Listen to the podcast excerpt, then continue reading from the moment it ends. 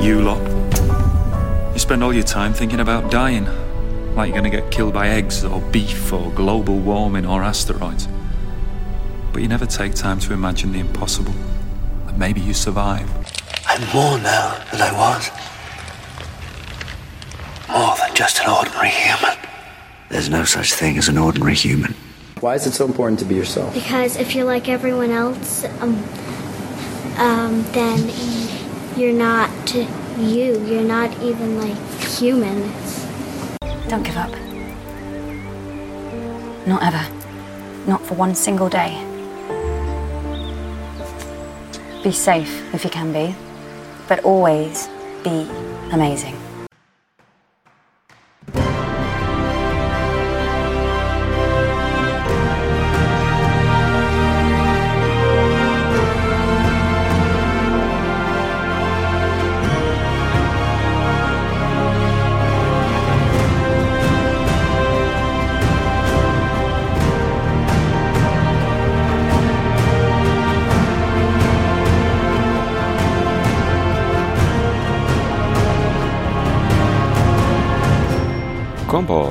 886 RC3 Extra. Hallo und herzlichen Glückwunsch zum 886. Komport, den ich mal wieder nicht wirklich an irgendeinem Tag aufnehme, sondern der wieder aus ganz klassisch drei Chaos Communication Kongress Vorträgen hier, nämlich vom zweiten RC3, dem von 2021 besteht.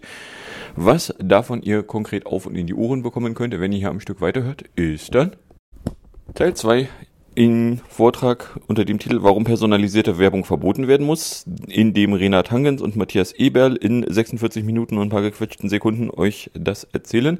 Was es danach dann an Musik und Co. auf und in die Ohren gibt, das erzähle ich euch dann danach. Viel Spaß mit dem Vortrag. Renat Hangens ist Künstlerin und Mitgründerin von Digital Courage und Jurymitglied der Big Brother Awards, die jeder hoffentlich kennt. Und zusammen mit Matthias Eber, Journalist im Bereich Datenschutz und Träger des Deutschen Reporterpreises, kann sie erklären, warum es nicht nur irgendwie nervig ist, die ganze Zeit Katzenwerbung im Internet zu bekommen, sondern warum personalisierte Werbung noch alles anderes Böses machen kann im Internet. Ich würde sagen, leg los. Hey. Ja, ich bin Rena Tangens und freue mich dabei zu sein. Es ist ein bisschen früh, äh, um diese Uhrzeit schon auf einem Kongress etwas zu machen. Ähm, aber ähm, ich versuche es mal. Ähm, ja, Digital Courage haben wir schon 1987 gegründet und seit 2000 verleihen wir die Big Brother Awards. Und diese Big Brother Awards, die haben wir tatsächlich überlegt, ob wir sie nicht anders nennen sollten. Denn bei Big Brother Awards denken Leute natürlich an 1984 von George Orwell. Und ähm, da geht es um staatliche Überwachung. Da geht es um den großen Bruder. Es geht um einen totalitären Staat, ähm, der überall Überwachungsgeräte äh, irgendwo installiert hat, äh, Kameras, Mikrofone und so weiter. Und äh, diese diese Angst vor der staatlichen Überwachung, die war in den 80er Jahren auf jeden Fall sehr präsent, als wir Digital Courage gegründet haben. Ähm, zu den, in den 90ern haben Leute das äh, im Wesentlichen verdrängt. Da gab es äh, dann Internet mit Web und alles war bunt äh, und spannend und äh, da hat man die Bedenken ziemlich beiseite gewischt. Und im Jahr 2000 haben wir also ernsthaft überlegt, den Big Brother Award anders zu nennen, zum Beispiel Huxley Award oder so. Ähm, wir haben dann aber davon abgesehen, weil wir ja keinen Literaturpreis vergeben wollen, sondern etwas, was Leuten auch so auf den ersten Blick sofort etwas sagt. Und irgendwie hat es mit Überwachung zu tun. Aber mein erster Hauptpreisträger bei den Big Brother Awards war ähm, ein Player aus der kommerziellen Überwachung, weil ich das enorm wichtig finde, dass wir da nicht blind für werden, was Konzerne ähm, da mittlerweile am Laufen haben. Äh, das war damals die Payback-Karte. Da würden Leute auch sagen, ach, das ist doch freiwillig und das macht doch Spaß, ich kann Punkte sammeln, Geld sparen und so weiter. Ähm, aber auch dort wird durch die Sammlung von Daten von Menschen äh, passiert etwas mit ihnen, nämlich äh, sie werden äh, analysiert. Ähm, nach einigen Einkäufen geht das schon ziemlich gut. Im Netz geht das noch viel besser. Und ähm, das bedeutet dann eben nicht nur, dass ich Katzenfutter angeboten bekomme, wenn ich tatsächlich Katzenfutter brauchen könnte, mich dafür interessiere, merke vielleicht, vielleicht, ähm, sondern es bedeutet auch, dass äh, Prognosen über mich angestellt werden. Und das heißt, andere entscheiden darüber, was äh, ich in Zukunft wohl machen werde, für welche Sachen ich in Frage komme, welche Angebote ich bekomme überhaupt noch und welche nicht. Und das heißt, ähm, mit dieser Art der kommerziellen Überwachung verlieren wir so etwas wie selber das Futur zu verwenden. Ich will dies und das tun. Ich werde das und das nicht tun. Ähm, und äh, etwas zu planen und äh, oder auch mich umzuentscheiden, ein, eine völlig andere Wendung in meinem Leben zu nehmen, mich zu ändern, äh, mich für andere Dinge zu interessieren, ähm, vielleicht andere Freunde zu suchen und so weiter. Und ähm, diese zutiefst menschliche Möglichkeit wird uns durch die immer perfektere Überwachung durch kommerzielle Player ähm, letzten Endes versucht zu verwehren, weil wir auf ähm, bestimmte ähm, Lebenswege, bestimmte Zukunft äh, versucht werden festzulegen. Und ähm, an dieser Stelle gibt es eben nicht nur die Werbefirmen, die das äh, sehr interessiert und die versuchen darüber möglichst viel über uns zu erfahren, sondern äh, da gibt es eben auch äh, so Player wie Versicherungen. Ver, äh, Versicherungen sind natürlich sehr daran interessiert, etwas über die Zukunft zu erfahren, weil sie ja das Risiko äh, halt äh, tragen sollten. Ähm, tatsächlich ist es so, dass inzwischen versuchen, versuchen Versicherungen natürlich Risiken möglichst auszuschließen und Menschen, die ein Risiko haben könnten, möglichst gar, gar nicht erst eine Versicherung zu geben. Ähm, dafür wird auf sehr vielfältige Daten zurückgegriffen. Beispielsweise schauen sich, ähm, schauen sich äh, äh, Versicherungen auch Social Media äh, an und äh, sehen dabei zum Beispiel äh, mit welchen Sportarten, mit Risikosportarten und Ähnlichem sich Leute beschäftigen. Ich habe äh, für einen großen Versicherer äh, einmal einen Vortrag gehalten und deren konkrete Frage war, also eine fiktive, aber konkret war, ähm, wenn es ein Startup gäbe, das aus den Social Media Posts einer Person deren Body Mass Index errechnen könnte, sollten wir dieses Startup kaufen? Ähm, da bekommt ihr so einen kleinen Eindruck davon, was alles äh, halt möglich ist. Und ähm, die Werbung, die wir zugespielt bekommen, wenn wir Webseiten besuchen, meistens irgendwelche Nachrichtenseiten, ähm, ist ein kleiner Teil von dem, was da eigentlich passiert. Wir alle regen uns natürlich auf über die nervigen Cookie-Banner, die wirklich darauf angelegt sind, das Design möglichst schlecht zu machen. Also die Leute, die das designen, können das eigentlich, könnten das eigentlich sehr gut, aber sie machen halt genau das Gegenteil von dem, was man sich wünschen würde, um das gut bedienen zu können. Und genau das sollen wir auch nicht. Äh, wir sollen halt verwirrt werden, wir sollen möglichst lange beschäftigt werden, zermürbt werden, genervt werden, ähm, damit wir am Ende doch einfach okay drücken. Und ähm, wenn wir das nicht tun, haben wir immer einiges zu tun. Es klaut uns Lebenszeit, es nervt. Das wissen wir alle. Ähm, Leute haben unterschiedliche Strategien, damit umzugehen. Ähm, ich möchte heute was dazu sagen, ähm, warum es nicht nur der Nervfaktor ist ähm, bei der bei der personalisierten Werbung, sondern warum es äh, ernsthafte weitere Probleme gibt, ähm, denen wir uns stellen sollten und die wir auch nicht alleine auf Hackerart lösen können, indem wir einige Tools verwenden, uns aus irgendwelchen Sachen raushalten oder ähm, irgendwas blockieren, sondern es ist ein größeres Ding, was wir gesellschaftlich lösen müssen und wo wir äh, darauf dringen müssen, dass Gesetze geändert werden und äh, diese Dinge in Angriff genommen werden. Matthias wird da später auch noch einiges mehr zu sagen. Ähm, ich möchte in diesem Zusammenhang jetzt ein paar Probleme ansprechen, die ähm, personalisierte Werbung ähm, originär verursacht. Ähm, personalisierte Werbung ähm, ist nämlich nicht nur ein Nerv für die einzelnen Menschen, die Netznutzerinnen und Nutzer, sondern personalisierte Werbung ist auch äh, ein unglaublicher Nerv für zum Beispiel Publisher, für die Verlage. Die Verlage ähm, sind inzwischen gezwungen, auf diesen ähm, auf diesen Markt zu gehen.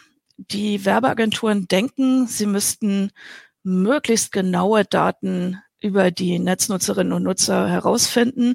Äh, sonst äh, seien die halt nicht gut verkäuflich und sie wollen ja ihre Newsseite damit finanzieren.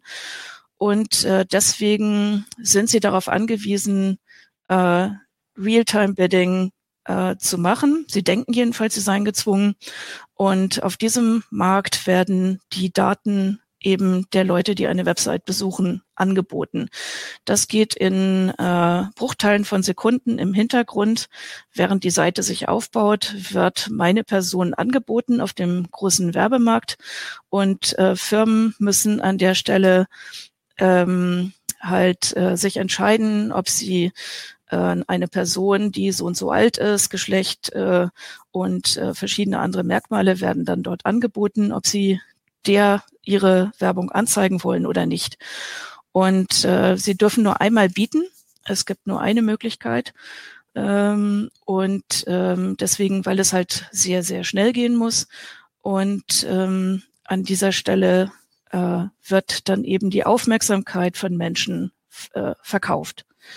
Die Verlage, was ist das Problem für die Verlage dabei? Die Verlage haben früher 15 Prozent äh, nur abgegeben an die Werbeagentur, die die Anzeigen geschaltet hat für, äh, keine Ahnung, irgendeine Keksfabrik oder äh, ähm, Musik, äh, Schallplattenhersteller, irgendwas, sondern ähm, diese 15 Prozent wurden an die Agentur abgegeben und das war's. Der Rest war äh, Einnahme für den Verlag.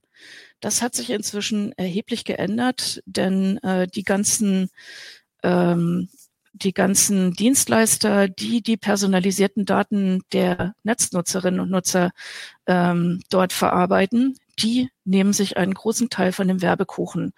Und so ist es inzwischen so, dass äh, ungefähr 50 bis 70 Prozent äh, von dem, was jetzt so ein, ein Kekshersteller ausgibt, um seine Kekse äh, auf der Spiegel Online-Seite zu zeigen, ähm, landet bei verschiedenen Werbeanbietern und nicht mehr bei dem Verlag.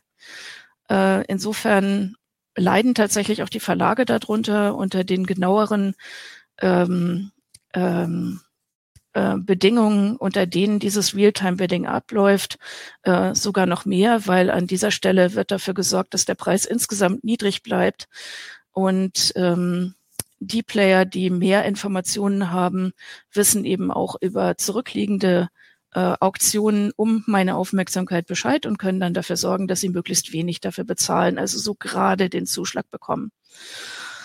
Ähm, insofern gibt es eine starke Wettbewerbsverzerrung auch bei den äh, Werbeanbietern, die äh, von Wettbewerb kann man kaum noch sprechen dabei, weil äh, die großen Plattformen tatsächlich den Löwenanteil da abzocken.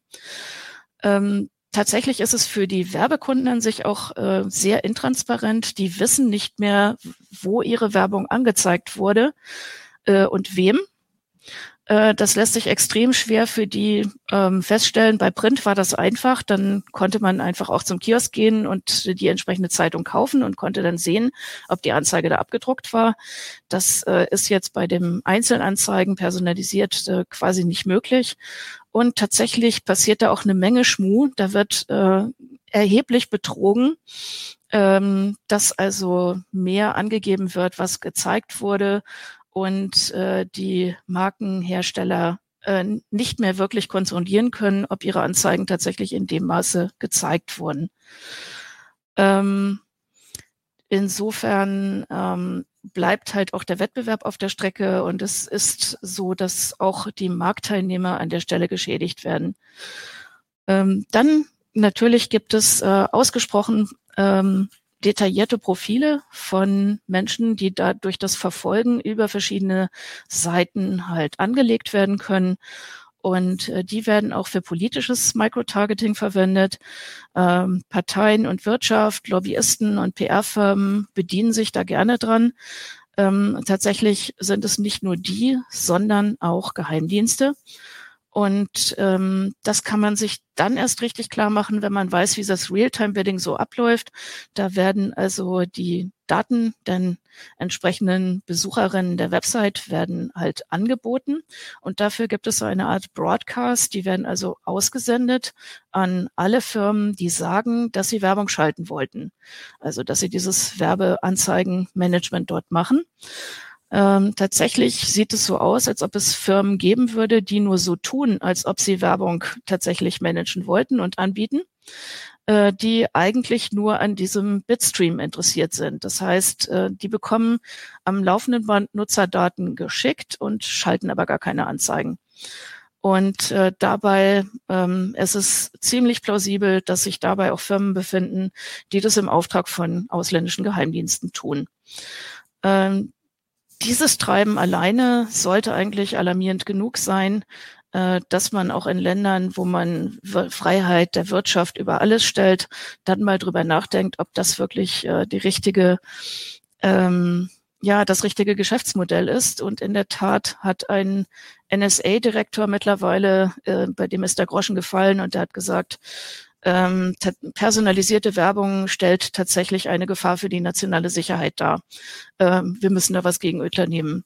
Ich bin gespannt, ob sich in der Hinsicht dort mal irgendwas weiterentwickelt. Ähm, ja, ähm, vielleicht ähm, hm, könnte ich noch was gerade zu sagen äh, zu den möglichen Alternativen. Also Viele befürchten ja, dass personalisierte Werbung, wenn wir sagen, personalisierte Werbung sollte verboten werden, ähm, dass damit alle Werbung äh, im Netz gemeint ist. Das ist es aber nicht. Es gibt ja auch andere Möglichkeiten, zum Beispiel kontextabhängige Werbung. Und äh, einige Medien sind bereits auch darum, darauf umgestiegen und äh, probieren das. Und äh, einige probieren das tatsächlich mit sehr großem Erfolg, beispielsweise der Guardian und die New York Times in ihrer internationalen Ausgabe. Die haben nämlich mit der personalisierten Werbung aufgehört in dem Moment, als die Datenschutz, europäische Datenschutzgrundverordnung in Kraft getreten ist und haben gezeigt damit, dass das durchaus möglich ist. Es gibt auch äh, für Medien ansonsten durchaus andere Geschäftsmodelle, andere Finanzierungsmodelle. Es gibt Genossenschaftsmodelle ähm, und andere Möglichkeiten. Und eigentlich wäre es angesagt, dass wir die Kreativität und die Innovation mal in diesem Bereich ansiedeln, anstatt dieses Dogma weiter zu verfolgen. Person personalisierte Werbung muss sein, sonst bricht im Internet alles zusammen und wir bekommen keine freien Inhalte mehr zu sehen. Dann muss ich für jedes einzeln bezahlen. Das ist nicht so. Ähm, davon abgesehen, es wäre klasse, wenn man ein äh, anonym zu nutzendes äh, Micropayment hätte, mit dem man tatsächlich einzelne Sachen bezahlen muss und nicht exorbitante Preise äh, bezahlen muss, um an, an einer Paywall vorbeizukommen. Das kann es nicht sein. Gut, ähm, inzwischen behaupten einige Plattformen keine persönlichen äh, Daten mehr zu verarbeiten. Ähm, beispielsweise will äh, Google auch auf das FLOC-Verfahren umsteigen, Federated Learning of Cohorts. Und äh, dazu wird Matthias gleich ein bisschen mehr erklären. Und ich glaube, meine Viertelstunde habe ich schon um. Und dann würde ich jetzt Matthias mal äh, die Bühne überlassen und freue mich ansonsten über Fragen und Diskussionen. Ja, danke schön, äh, Rina, äh, für diese Einführung. Ich werde das nur kurz noch erweitern mit einigen Gedanken und ähm, äh, Einblicken sozusagen. Ähm, zunächst diese personalisierte Werbung findet ja eigentlich auf drei Ebenen statt oder es sind drei Dienste, die da eigentlich involviert sind. Das erste ist Sammeln von Verhaltensdaten. Äh, das zweite, dass ich die Person matche, wiedererkenne und der richtigen Person dann auch die Werbung zuspielen kann.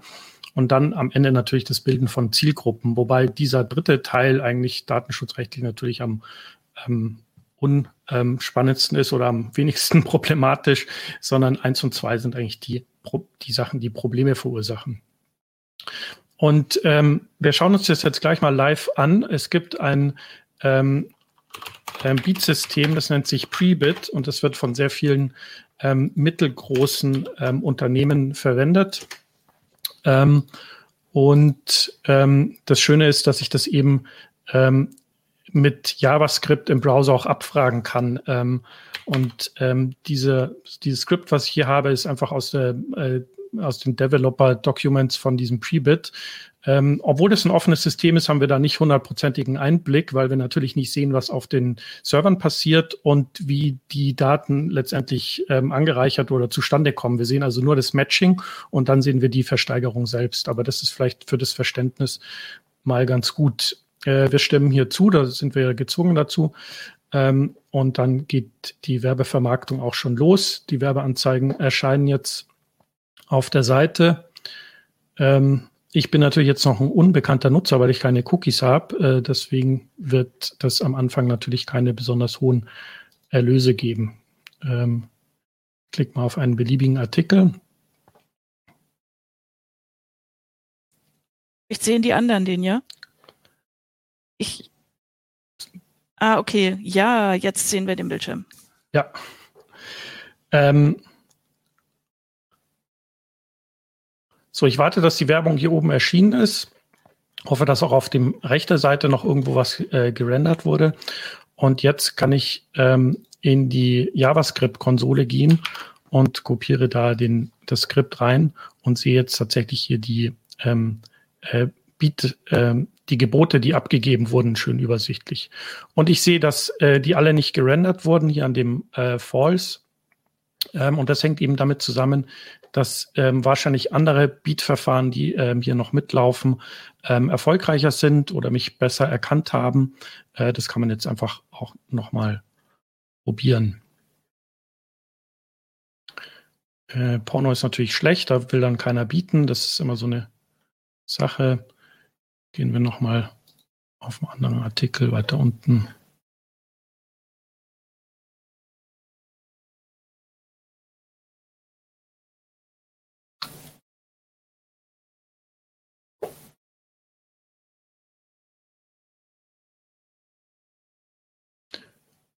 So, die Sachen, die hier im Hintergrund durchlaufen, sind äh, teilweise dann auch diese Matchings, also dieses Cookie-Matching. Ähm, das ist ja nochmal ein eigener Vortrag sozusagen. Und wir haben hier oben eine Werbung. Nochmal ein neuer Versuch. Und immer noch kein Treffer. Ähm, macht jetzt nichts, ist sozusagen auch nur zur Demonstration. Man kann jetzt hier ein bisschen genauer reinschauen. Und was immer sehr spannend ist, ist ähm, der Bereich Meta. Ähm, ist jetzt alles ein bisschen klein, wie auf dem kleinen Bildschirm. Ähm, Kann es leider auch nicht verschieben. Da würde ich jetzt sehen, ähm, welcher Anbieter eigentlich auf die Werbung äh, geboten hat. Ähm, also wer Lust hat, äh, kann es in meiner Präsentation ähm, finden. Äh, URL steht ja hier oben. Ähm, also können wir dann vielleicht auch noch mal ähm, im Chat dann später äh, verschicken. Ähm,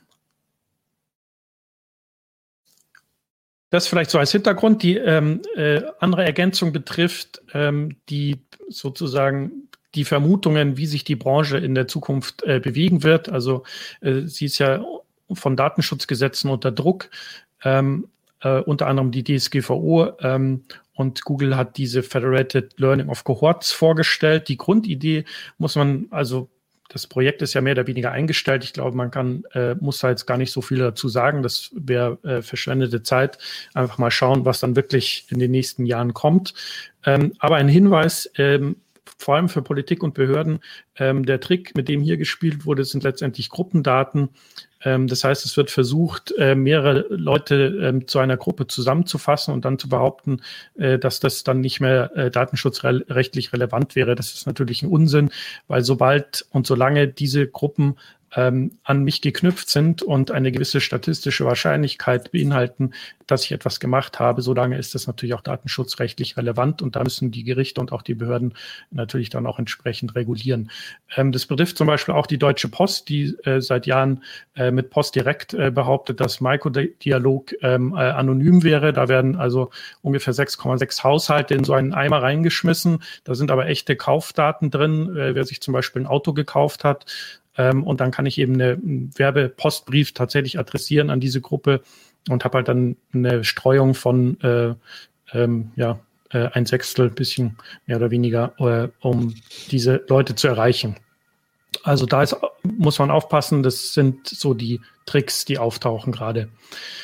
Ähm, die zweite Ausweichbewegung ist eher technisch ähm, ähm, und das ähm, betrifft die E-Privacy-Richtlinie, die natürlich das Speichern und äh, Auslesen von Cookies unterbindet ähm, oder untersagt. Und deswegen sind da andere ähm, Dienste äh, gefragt und auch auf dem Smartphone hat man das Problem, dass die Werbe-IDs von Apple zum Beispiel gesperrt werden und auch Android will das natürlich in Zukunft unterbinden, äh, ganz einfach, weil sie so groß sind und äh, andere ähm, mittelgroße Werbeunternehmen da nicht drin haben wollen. Und ähm, auch das können wir zeigen. Ähm, ich mache mal gutefrage.net auf. Das ist jetzt eine der Seiten, die ich untersucht habe und auch in dem Artikel, den ich äh, in der Präsentation verlinkt habe, auch kritisiert habe. Äh, die haben das ähm, als eine der wenigen auch noch nicht geändert. Ähm, also ich gebe keine Einwilligung, ich gehe einfach nur auf Speichern, habe hier meinen äh, Dummy-User und sobald ich mich anmelde, ähm, wird meine E-Mail jetzt äh, gehasht und ähm, an COTAP gesendet. Das hier ist der Hash von der E-Mail, die ich gerade eingegeben habe.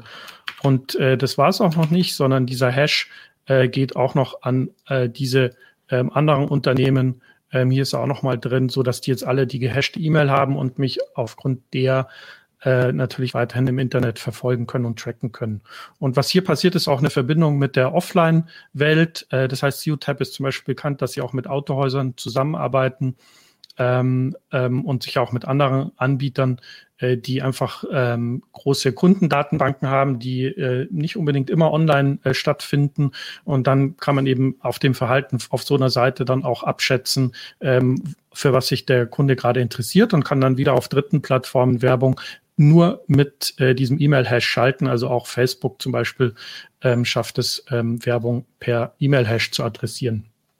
Ähm, und das ist eine gewisse problematische Entwicklung, weil äh, das natürlich jetzt reine technische Faulheit ist, dass das alles ähm, im Browser passiert. Das ist überhaupt kein Problem, technisch das äh, serverseitig in den Hintergrund zu führen. Und dann kann weder ich als Journalist noch die Behörde da weiter draufschauen.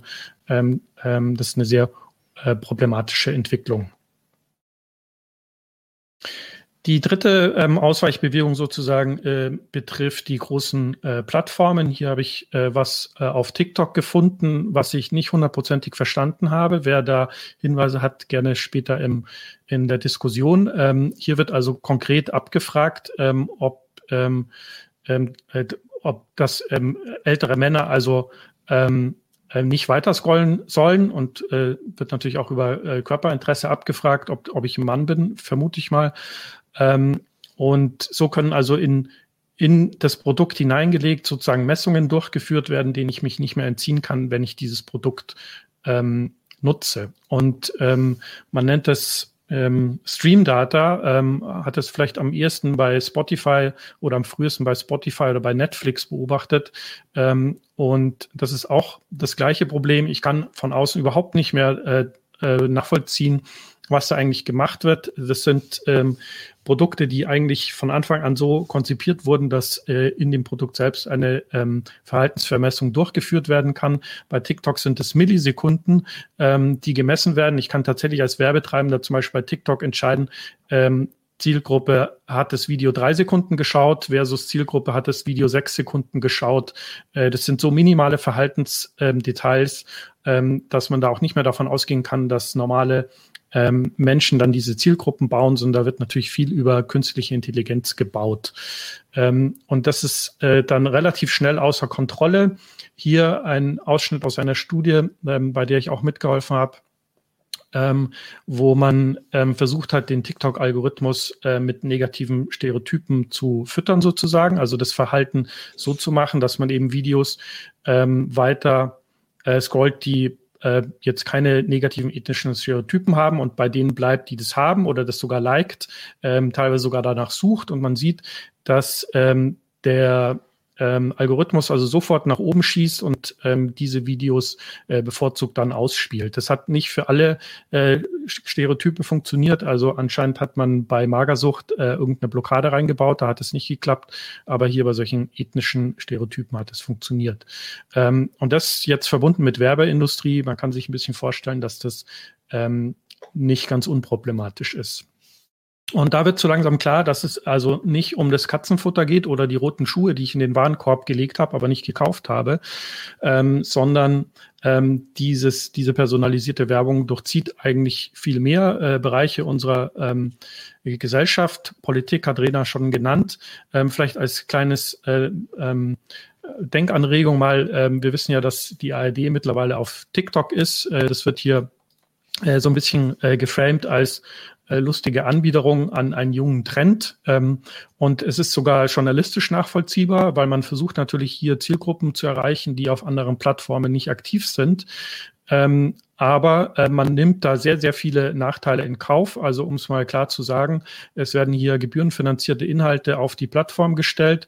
Ähm, die nicht mehr kontrollierbar sind, wo man natürlich auch überhaupt keine Garantien hat, äh, wen sie erreichen, wo die äh, ähm, ähm, die Algorithmen nicht klar sind, ähm, wie sie ausgespielt werden, wo auch im Gegenteil nachvollziehbar ist, äh, dass es zu Zensur äh, kommt. Und äh, die ARD macht es trotzdem, ähm, weil sie weiß, dass sie dort eine gro sehr große junge Zielgruppe erreichen kann. Ähm, und äh, das äh, wäre, glaube ich, vor 20 Jahren nicht denkbar gewesen. Da sieht man also, was für ein gigantisches Machtverhältnis da äh, zwischen den Plattformen und selbst so großen äh, Diensten wie jetzt im öffentlich-rechtlichen äh, Fernsehen sieht. Die sehen es anscheinend ausweglos, äh, äh, anders äh, junge Leute zu erreichen. Ähm, und wir lassen es zu, dass dann Kinder und junge Leute auf dieser Plattform ähm, natürlich auch manipulativ gehalten werden, so dass sie möglichst lange dort sind, ähm, dass sie vermessen werden, dass sie äh, vermarktet werden, dass sie Werbung angezeigt bekommen und wieder weiter äh, manipuliert werden durch Werbung. Und ähm, der Datenschutzaktivist Ariel Balkan hat es eigentlich sehr schön äh, äh, benannt. Er meinte, das ist People Farming. Ähm, und das, äh, glaube ich, die, das eigentliche, was dahinter steht. Ähm, es geht also darum, äh, Leute an eine Plattform zu binden und dort ähm, zu bespielen. Also vielleicht, äh, um im Beispiel zu bleiben, das ist so, wie wenn der Bauer es schafft, dass äh, er keinen Stall mehr aus Mauern und äh, Tür braucht, sondern dass die Kühe einfach freiwillig sich da drin aufhalten ähm, und äh, sich äh, das Gras auch noch selber kaufen und vielleicht auch noch sogar total cool finden, dass sie sich dann irgendwie überlegen können, welches Gras sie kaufen. Äh, die Milch wird, Milch wird trotzdem abge äh, äh, abgenommen und ähm, ja, sie müssen auch noch arbeiten in dem ganzen System, damit sie sich das Gras kaufen können. Also so eine geniale Idee ist das im Prinzip. Ähm, und ich glaube, man muss wirklich diese, diesen größeren Kontext verstehen, äh, wegkommen von dem, äh, von der personalisierten Werbung einfach als aus persönlicher Perspektive, sondern welche Folgen hat das für die Gesellschaft? Und ich glaube, dass äh, Shoshana Zuboff eine der wenigen ist, die äh, äh, das in einem sehr systematischen Rahmen äh, äh, verarbeitet hat und auch ähm, sehr äh, gut und hochwertig dargestellt hat. Ähm, sie sieht das gerade im Übergang von der dritten in die vierte Phase. Die vierte Phase wäre das, was ich hier äh, hervorgehoben habe.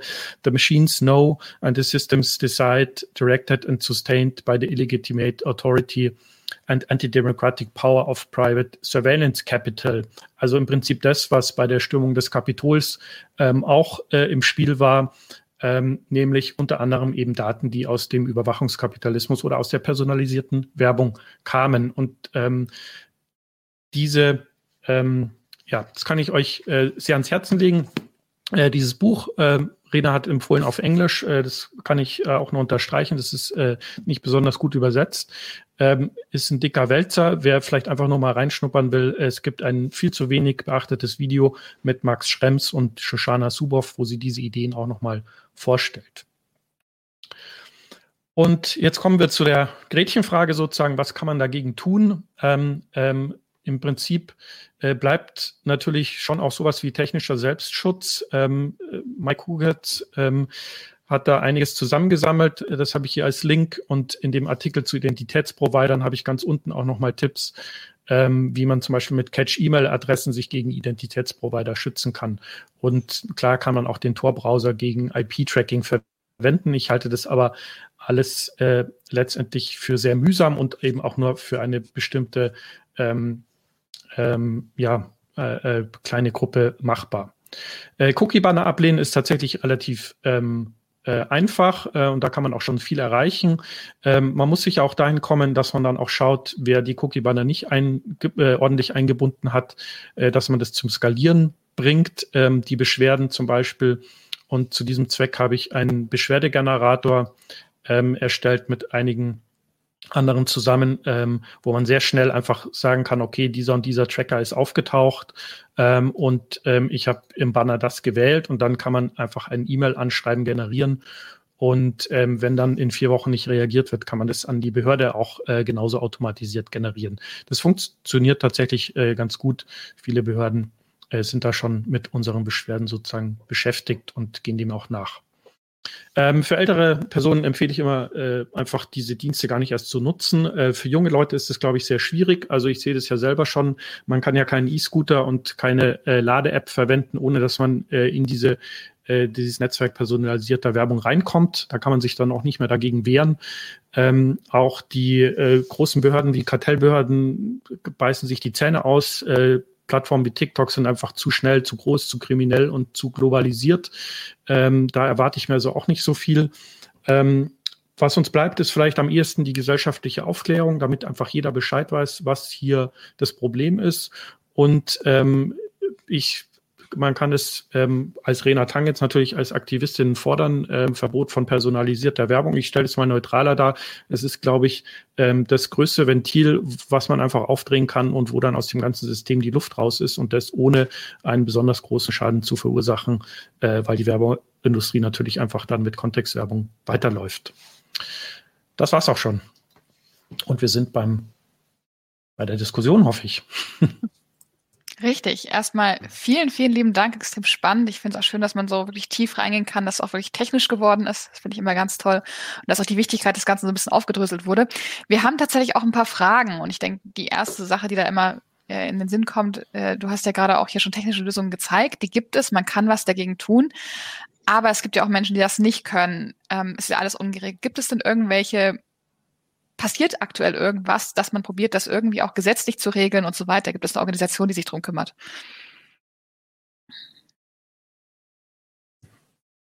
Ähm, mein Mikro ist auch offen, ja? Okay. Ja, ähm, ja also es wird, äh, es wird darum gerungen äh, auf europäischer Ebene äh, im Rahmen vom äh, DMA und DSA. Das ist die Kurzform von Digital Markets Act und Digital Services Act. Und ähm, da ist tatsächlich auch ein Antrag gestellt worden, ähm, personalisierte Werbung insgesamt zu verbieten. Der ist aber nicht durchgekommen.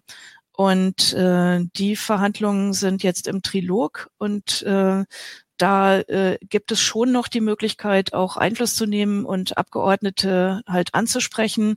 Und ich glaube auch, ähm, dass die ähm, tatsächlich die Bundesregierung, wenn wir dort schaffen, nochmal dieses Thema, die Dringlichkeit dieses Themas klar zu machen, ähm, wenn jetzt auch den Wirtschaftsfanatikern dort klar wird, ähm, dass es eben dem Wettbewerb und der Digitalwirtschaft in Deutschland schadet, äh, wenn das System einfach so weiterläuft, ähm, dann können wir da doch was bewegen. Denn es, es, geht, ähm, es geht uns ja nicht ums Verbieten, ums, Ver, äh, ums Verbieten willen, sondern es geht darum, mehr Freiheit dadurch herzustellen und Innovation wieder zu ermöglichen und nicht den kompletten Kuchen äh, den großen Plattformen zu überlassen, äh, die diese Macht, die, die sie dadurch bekommen, auch in wenig demokratischem Sinne verwenden.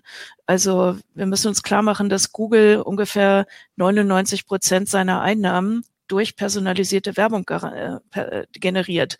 Also ähm, alles, was sie ansonsten noch an irgendwelchen tollen Dingen tun, die wir vielleicht auch nutzen und äh, ähm, bringt denen kein Geld ein. Das Geld bringt die personalisierte Werbung.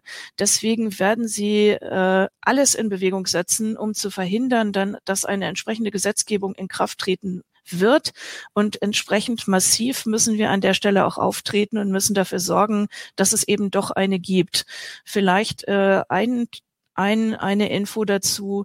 Google hat ja diverse Strafen, diverse Bußgelder aufgebrummt bekommen von der Wettbewerbskommissarin, äh, vom französischen Staat und so weiter. Google hat noch nicht eine Strafe davon tatsächlich beglichen, ähm, weil sie ihre Rechtsanwaltskanzleien dann eben darauf loslassen und Widersprüche einreichen und so weiter. Das heißt, äh, es, wir müssen ebenso massiv werden, äh, um da tatsächlich etwas durchzusetzen, was unserer Demokratie hilft. Denn die Macht, die da akkumuliert wird, ist ausgesprochen schädlich für die Demokratie.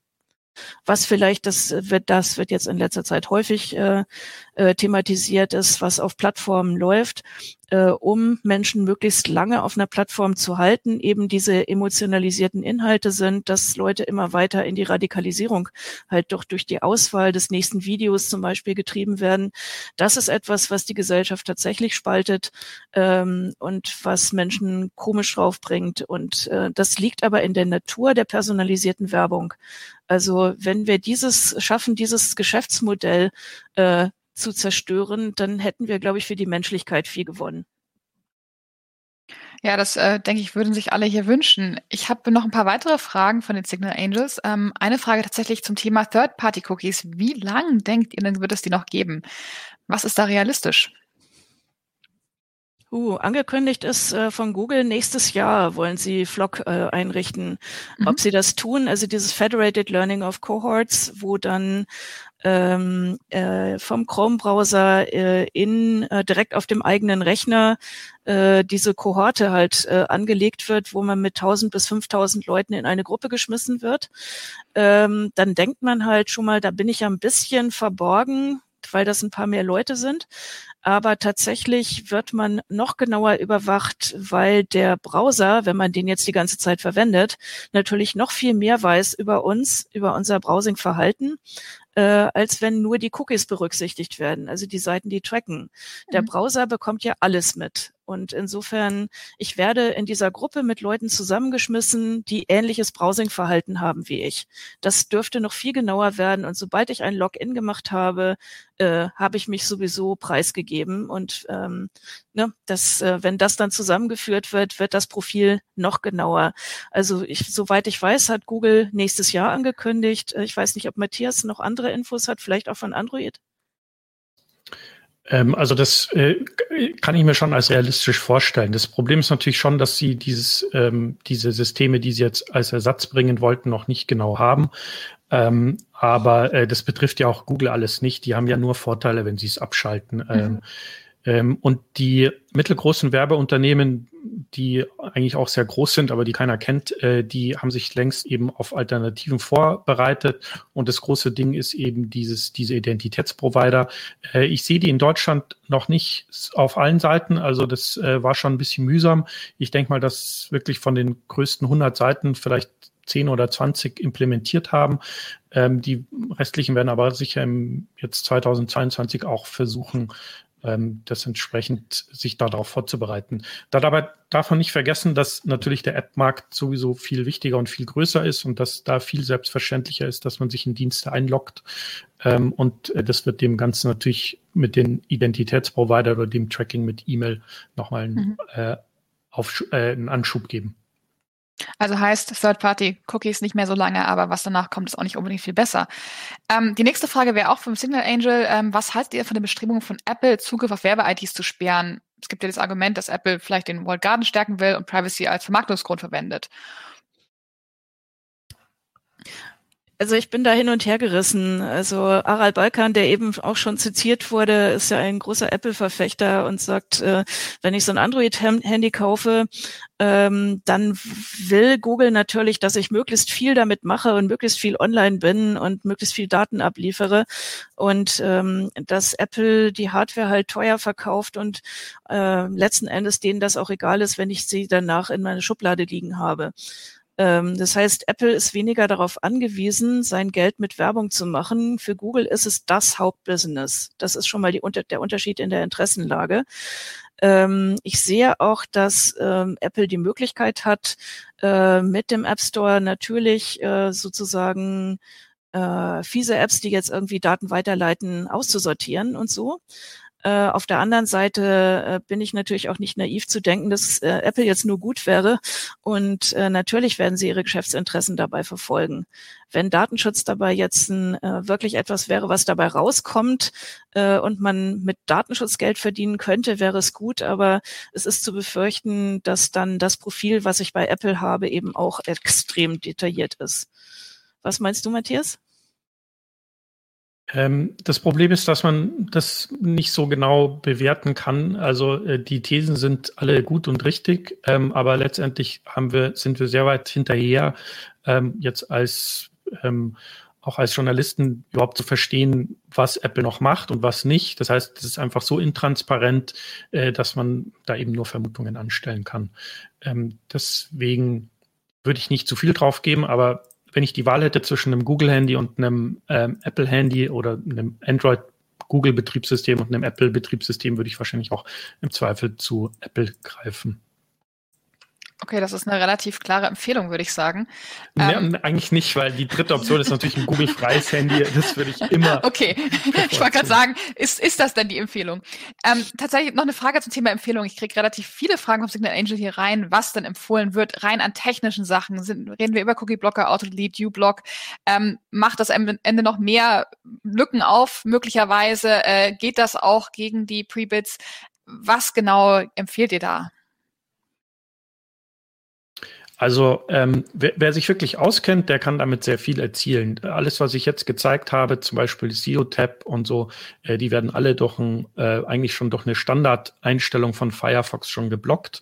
Ähm, und wenn ich dann selber noch eine gut kuratierte Blocking-Liste habe, äh, dann sind die auch weg. Ähm, aber das Problem bleibt eben, selbst wenn ich alles genau blocke, ähm, es gibt ähm, Server, ähm, die in der Subdomain sich befinden. Also Adobe ist bekannt dafür, dass sie bei der Bahn zum Beispiel, habe ich es in Erinnerung, dass sie da in, in der äh, Third Party, äh, in der First Party Domain mit drin sind. Das heißt, äh, die kann ich nicht blocken oder ich muss es halt wirklich bei spiegel.de äh, oder bei der bei bahn.de dann wirklich einzeln blocken, so dass es sehr mühsam wird.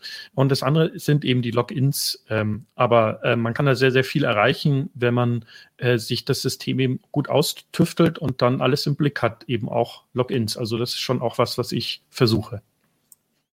Ich würde auf jeden Fall von äh, Chrome abraten. Äh, ab, ähm, also ähm, ähm, also ich bin nach wie vor beim Firefox, auch wenn er mich immer mal wieder nervt, weil Seiten halt inzwischen so sind, dass sie sich äh, eben auf Chrome dann äh, tatsächlich so zu, auf, darauf zugeschnitten sind und mit Firefox nicht mehr so optimal laufen. Aber äh, ich finde es extrem wichtig, äh, da eine freie Alternative zu haben, die nicht nur so tut, als ob sie frei wäre. Ähm, wobei man kann das auch bei äh, Firefox in Frage stellen, weil Mozilla äh, leider nicht auf eine Spendenfinanzierung geht, äh, sondern äh, sich von den Suchmaschinen bezahlen lässt. Insofern sind sie auch erpressbar. Ähm, aber kurz und gut, bleibt, bleibt lieber bei Firefox geht, geht nicht zu Chrome. Äh, und ähm, bei Brave bin ich ein bisschen hin und her gerissen, ähm, weil dort der Werbeplatz dann im Browser ähm, ausgetauscht wird gegen eigene Werbung. Und ähm, da bin ich ähm, ein bisschen im Zweifel, ob das fair ist, äh, sich den Werbeplatz anzueignen und das Geld dann via dem Browser zu verteilen. Äh, ähm, da bin ich eher nicht so begeistert von. Ich glaube, wir müssen das auf einer anderen Ebene regeln. Okay. Ich denke, auch da eine sehr klare Aussage. Ich würde sagen, vielen, vielen lieben Dank äh, für den Talk. Ich denke, jeder richtet sich gerade wahrscheinlich ein paar technische Lösungen ein. Und äh, genau, Dankeschön. Beim danach wären wir dann bei PS22 von 2015 bei Renegades mit Netherly und äh, Chiara angekommen, die in 2 Minuten 58 euch was vortragen. Dann gibt's noch äh, We Have to Keep Asking Questions in 34 Sekunden und dann sage ich danke fürs Anhören, fürs Runterladen, nicht so sehr fürs Streamen. Für den Fall, dass ihr überkommt und irgendeine Form von Reaktion in meine Richtung loswerden wollen würdet, werdet ihr sich dazu eingeladen, das zu tun, indem ihr einen Tweet at Compot oder eine Mail an compiblog.gmail.com verschicktet. Dann wünsche ich euch viel Spaß mit der Musik und dem Outro und bis zum nächsten Mal, wenn ihr nichts dazwischen kommt.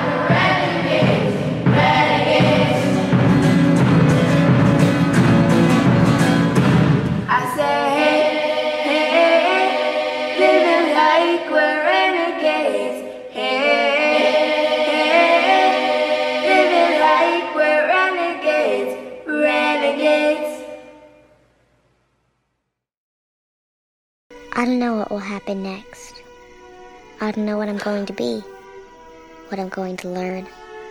But what I do know is this life, all life, is about asking questions, not about knowing answers. It is wanting to see what's over the next hill that keeps us all going. We have to keep asking questions, wanting to understand, even when we know we'll never find the answers. We have to keep on asking the questions.